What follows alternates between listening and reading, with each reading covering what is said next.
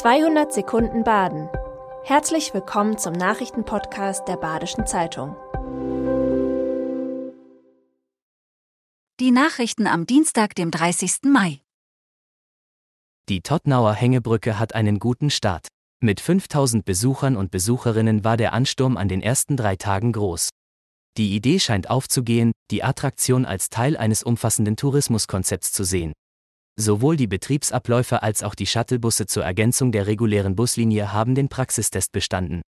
Die Verkehrssituation soll allerdings weiterhin beobachtet und gegebenenfalls nachgebessert werden. Der SC Freiburg hat am Wochenende knapp den Einzug in den Champions League verpasst. Die 2 zu 1 Niederlage in Frankfurt war für den nötigen vierten Platz zu wenig. Trotzdem überwiegen bei Verein und Mannschaft die positiven Gefühle.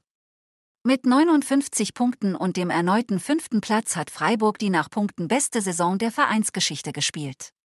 Damit spielt der Sportclub in der nächsten Saison in der Europa League. Verzichten müssen die Breisgauer dann allerdings auf ihren Torhüter Mark Flecken.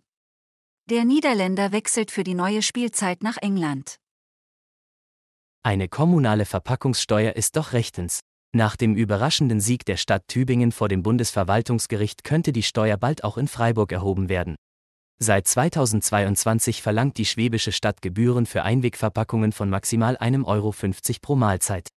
Eingezogen wurde die Steuer aber nie. Tübingen hatte vor dem Verwaltungsgerichtshof Baden-Württemberg verloren. Die rechtliche Unsicherheit war auch der Grund, weshalb Freiburg zögerte, ebenfalls eine Verpackungssteuer einzuführen. Mit der Entscheidung des Bundesverwaltungsgerichts wird die Stadt Freiburg das Unterfangen wieder aufnehmen, wie auf Anfrage der BZ bestätigt wurde.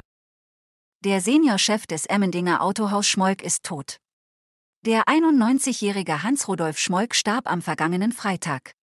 Der studierte Jurist und Volkswirt stieg bereits 1955 in den Betrieb seines Vaters ein.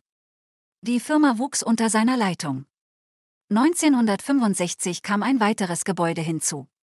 Circa zehn Jahre später folgte der Bosch-Dienst in Emmendingen, wo es erstmals auch um die Pkw-Reparatur ging. Um die Jahrtausendwende zog sich der dreifache Vater und achtfache Opa aus dem Unternehmen zurück.